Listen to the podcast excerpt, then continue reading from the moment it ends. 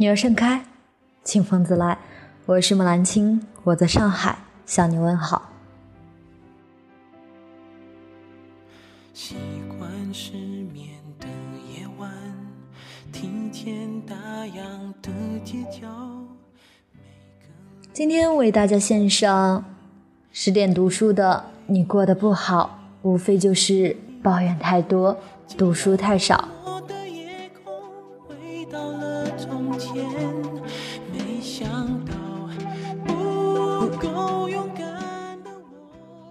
知乎上有这样一个提问：读书的意义是什么？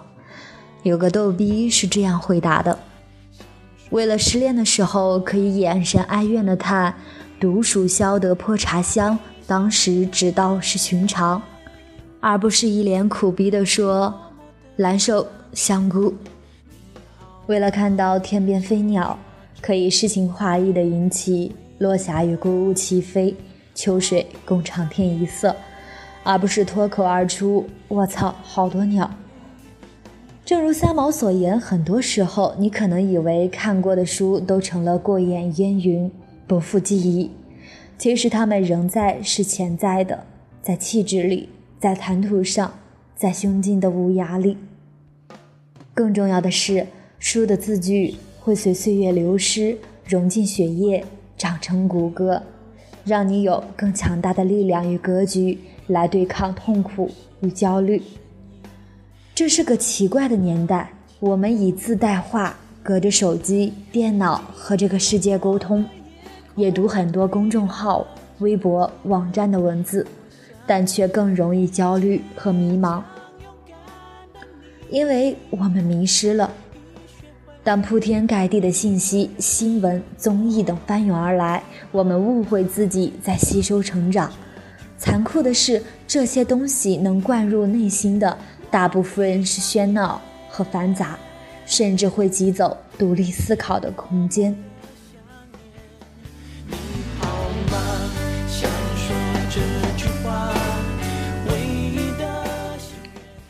我们不停表达，不停输出。当输出超过输入时，再充盈的心都会渐渐枯竭。这一切就是现代人焦虑迷茫的根源。所以，读书不管在哪个年代，仍旧是填充自我和对话世界的最好方式。我发现一个现象：飞机上的头等舱的乘客基本上都在阅读。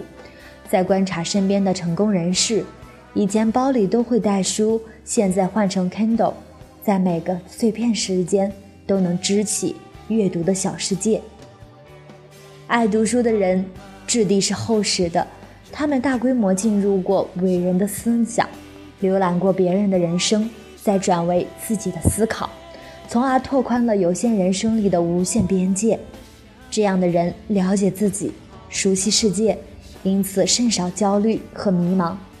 这样的人内心强大，格局开阔，所以在做事情的时候才更容易达成目标。世道流转，这年头百无一用的不再是书生，怕是要变成不再读书的人了。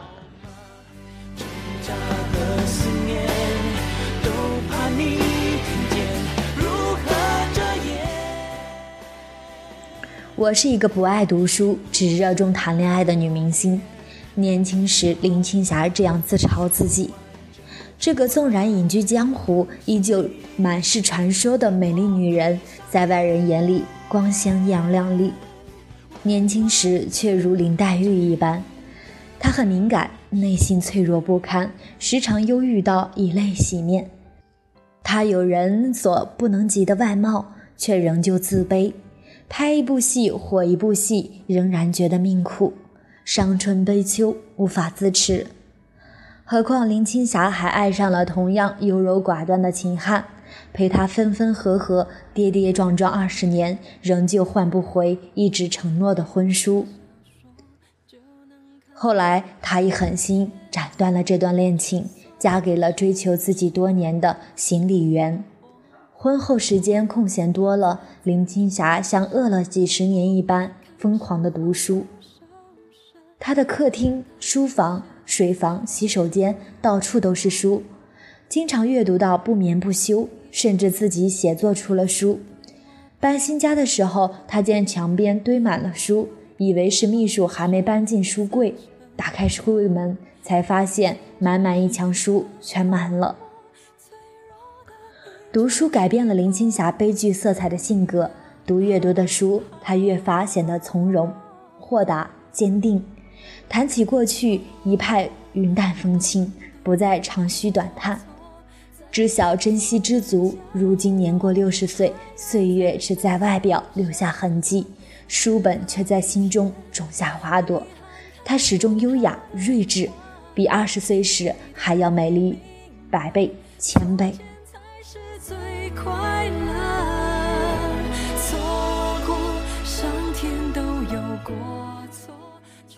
而汪涵呢，说他是书罐子，毫不夸张。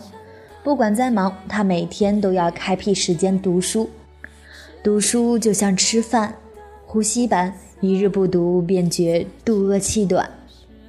汪涵书房名唤六月斋，读书讲究仪式感，会先洗手，点一根香，放一段古琴乐，点燃一炉香，再而读。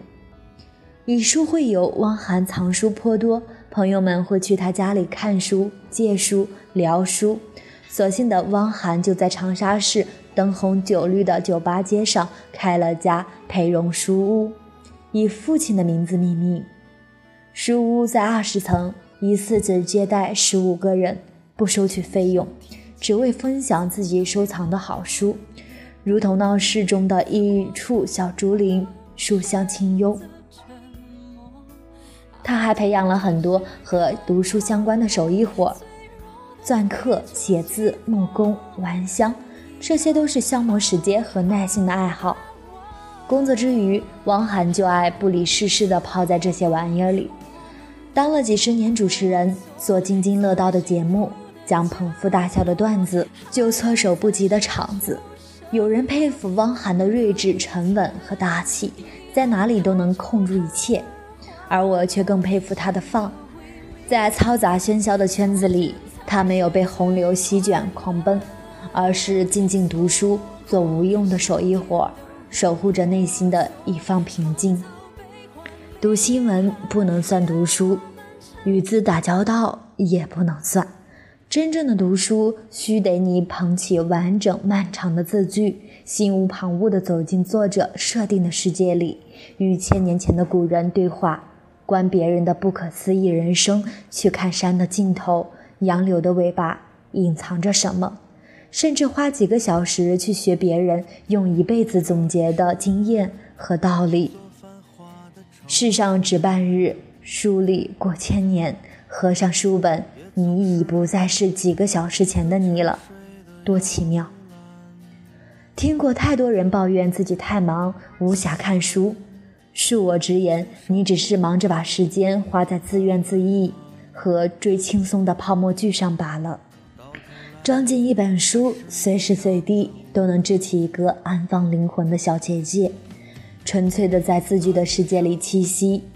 书读得多了，格局就宽广，抱怨就会变少，这样生命也就更加喜悦和丰盛了。愿阅读这件承载了几千年的美好事情，与我们也变得如同吃饭、呼吸一样自然而然。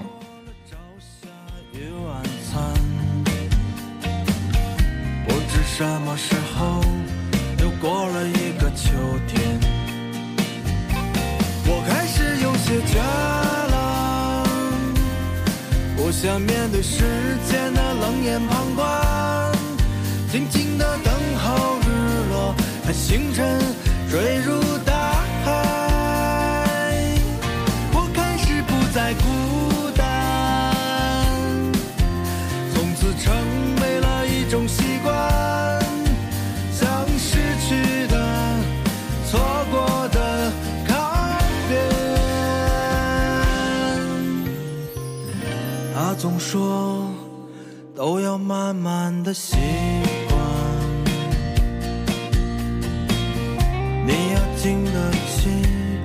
孤舟的考验。如果你已经厌倦了生